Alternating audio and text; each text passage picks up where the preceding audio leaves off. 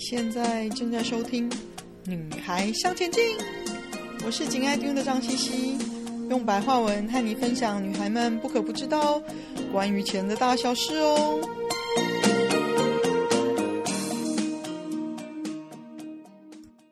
欢迎收听第一百四十一集《投资市场上的常青树——黄金》。我们今天来聊聊投资市场上的常青树——黄金哦。黄金跟原油一直是市场最受瞩目的两项大宗商品的投资标的哦。油价变动反映通膨，影响联准会的决策，进而牵动全球资本市场的行情。而黄金保值、稀少等特别的优势。也使它在历史上一直保有商品跟嗯货币这样子的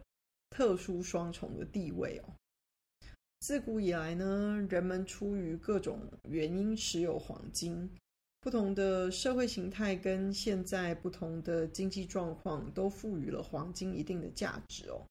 当其他形式的货币呢起不了作用，或者是没有这么好的报酬率的时候，黄金始终是我们可以依靠的贵重金属哦，这意味着它总是具有一定的价值，可以作为应对困难时期的保险。大家一定都有听过，老一辈在逃难的时候身上带的值钱金属，大部分是黄金、金条或者是金币吧。在政治跟经济不确定的时期呢，黄金总是一项特别有吸引力的投资。目前来说，全球黄金的消费量一半是用于珠宝，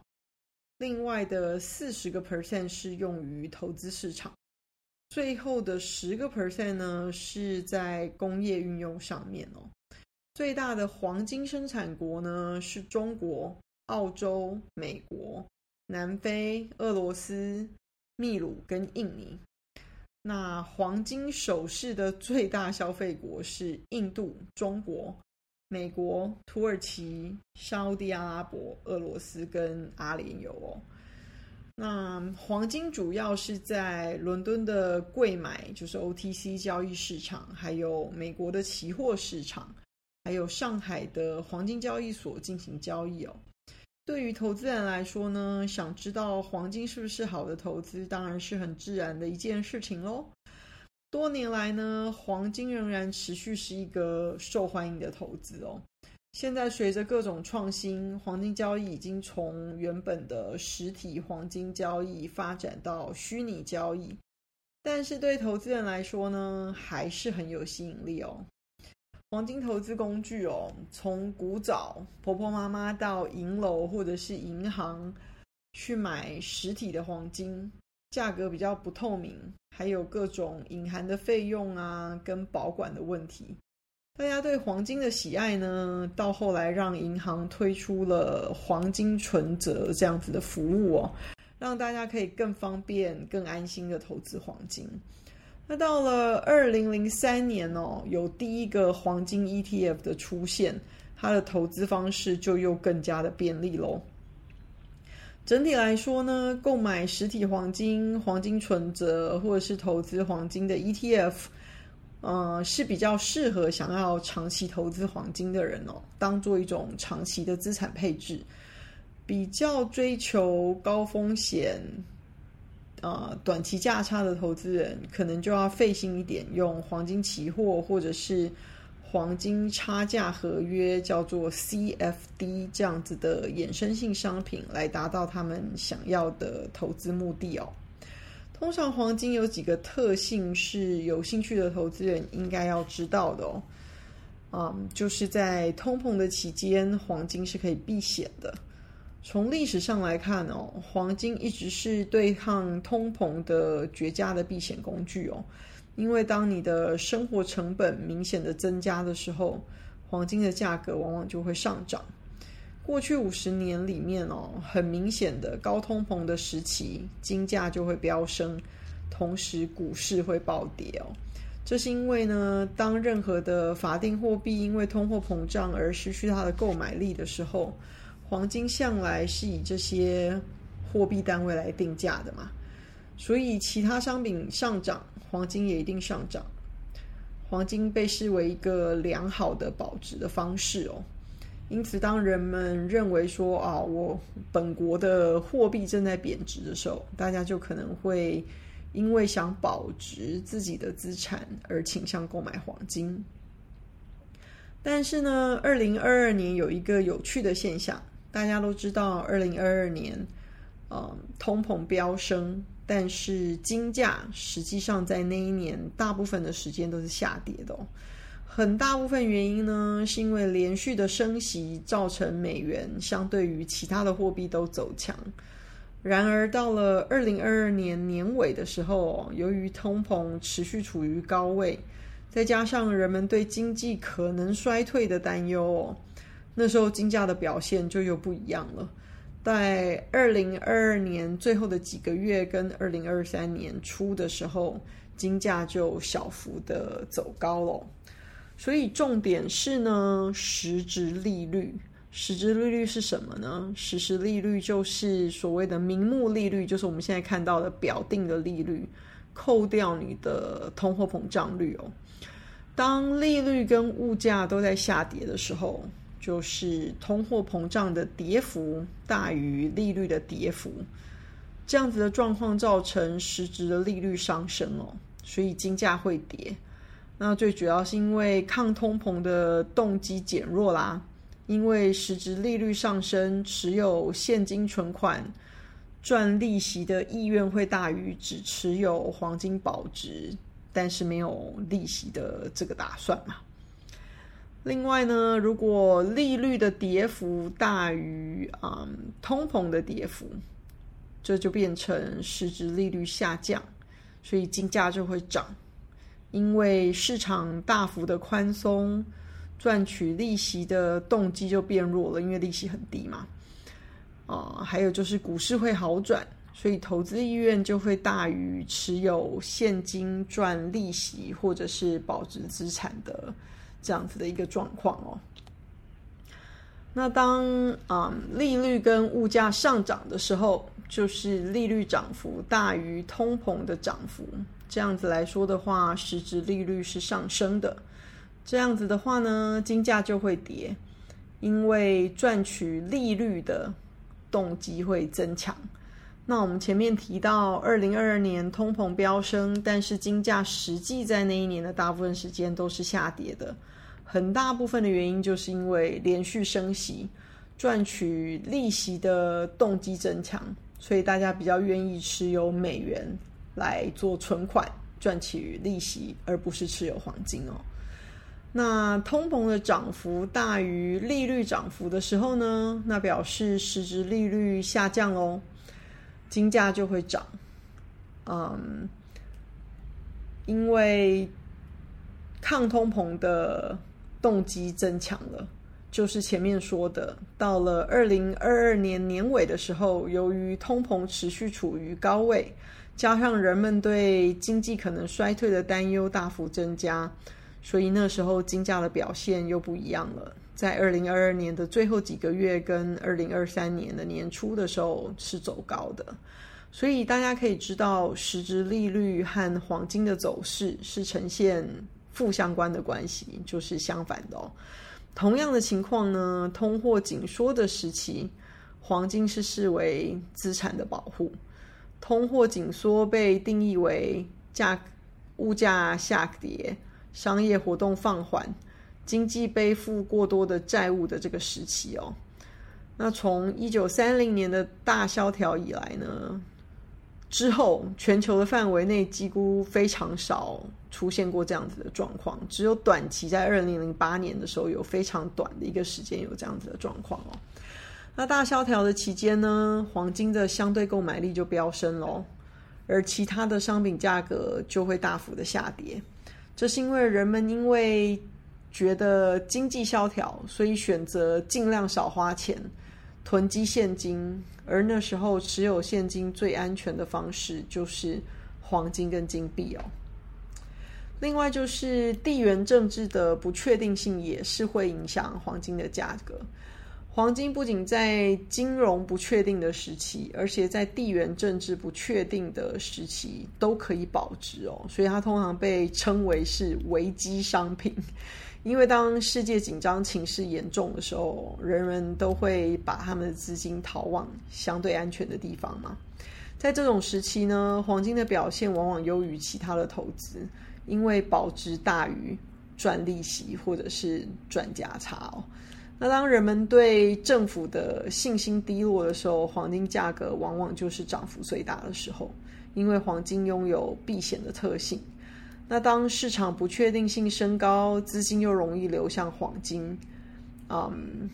黄金跟日元还有瑞士法郎一样，是世界公认的避险资产。所以当出现一些比较黑天鹅事件的时候呢，市场对于相对不确定性升高。资产资金呢，就会大量的流入避产避险资产里面哦，所以通常这三样东西就是黄金、日元跟瑞士法郎会同时的走升。所以当你在观察市场的避险情绪的时候呢，其实你看这三样东西，你就会有看到齐涨齐跌的状况哦。嗯，还有黄金价格也是不避免的会受市场的供给跟需求的影响。嗯，从一九九零年代以来哦，市场上的黄金供应大部分是来自全球央行金库的金条销售，因为央行觉得它不需要持有这么多黄金的呃储备哦。那二零零八年以后呢，全球央行的抛售活动就大幅的减缓了。那同时呢，从两千年以来哦，其实黄金还是一个真的是一个矿嘛，所以矿场的新黄金的产量从二两千年开始就一直在逐年下降，一直到两千零七年哦。自从那之后呢，黄金的产量就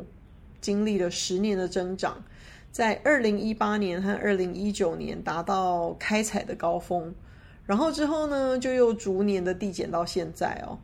最近产量下跌的现象，可能告诉我们，全球黄金的供应可能又面临了一些新的压力哦。因为新矿投入生产可能需要五到十年的时间。一般来说呢，黄金的供应量的减少，就会提高金价。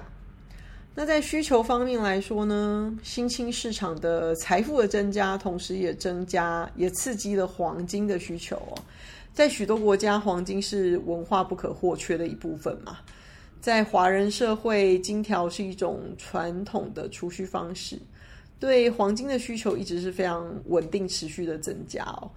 中国的富油化过程呢，更是增加了不少对黄金的需求。印度作为世界第二大黄金的消费国，对黄金的需求始终是有增无减哦。尤其是珠宝方面，十月的印度婚礼季哦，传统上是一年中全球黄金需求最高的旺季。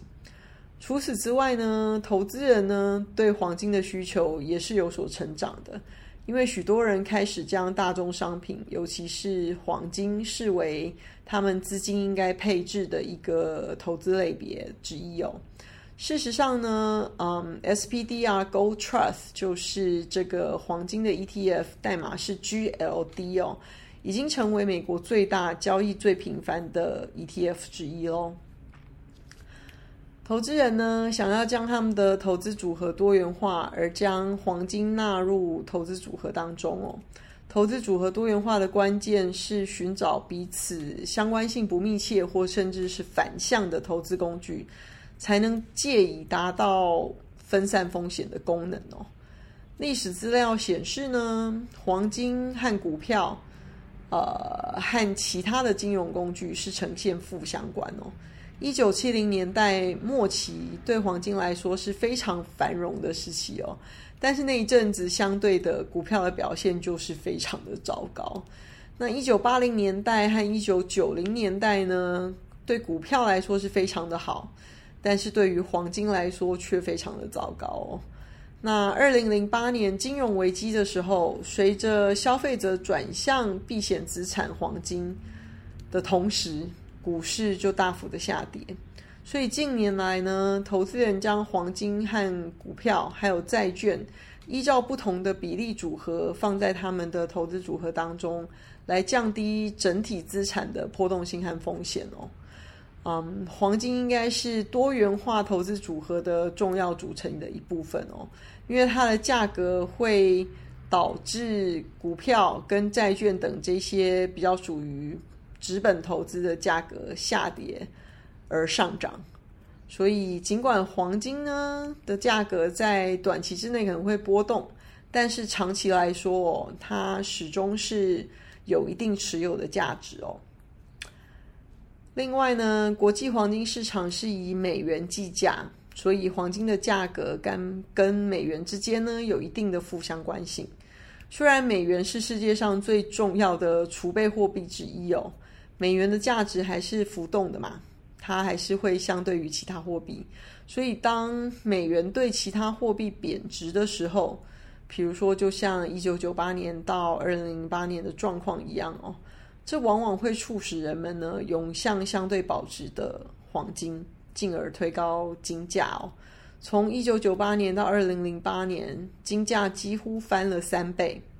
然后在二零零八年的年初达到了每盎司大概一千美元的这个历史高价哦。那接下来从二零零八年到二零一二年呢，金价又几乎再翻了一倍，升到两千美元哦。除了前面提到的供需的情况，另外最主要，因为美元在这段时间之内呢，因为美国的贸易赤字巨幅的增加，又不断的降息印钞票，所以造成了美元大幅贬值。近期对金价来说是不平凡的一年哦，许多投资人和啊、全球央行选择增加持有这种经典的。避险资产。那十二个月以前呢，黄金交易价格大概是每盎司在一千七百美元左右哦。二零二二年的黄金收盘价为每盎司一千八百二十四美元。那金价在二零二三年的五月四号碰到了每盎司二零五零美元的历史高点之后哦，目前有下来一些，在每盎司大概一千八百七十三美元左右。大家都知道，联准会升息的几率是近年影响美元变动的一个重要因素嘛。那在其他国家连接连开始有减息宽松的情况之下哦，联准会是不是继续升息，当然就影响了美元接下来的走势哦。当市场预期美美国联准会将要升息的时候，美元就会偏多，因此呈现反向变动的黄金就会跌喽。升息的几率就成了渐渐影响黄金的重要指标了。另外呢，货币在银行里面会有利息，所以比单纯持有黄金具有吸引力。所以当呃利率走升的时候，投资黄金的机会成本就会变大，所以黄金容易下跌。多年以来，黄金一直作为对抗通膨跟主要货币贬值的一个工具哦。因此，的确是让大家非常值得考虑，应该列为你的资产配置之一。尤其是我们处在或许还有一两码升息的可能哦，必须要多加观察，才能清楚接下来利率变动的方向跟金价波动的程度哦。预期未来观察黄金的走势，最需要留意的就是联准会的动向喽。如果联准会因通膨因素还是持续的调升利息，那黄金可能就不太会有嗯太强劲的表现了。但是了解黄金作为一个投资工具的特点哦，往后或许在不远的将来就会有适合的机会喽。今天的分享就暂时到这里喽。希望有带给你们一些新的发想。听完记得赶快给我们一个评价，有空和你的闺蜜们分享《女孩向前进》哦。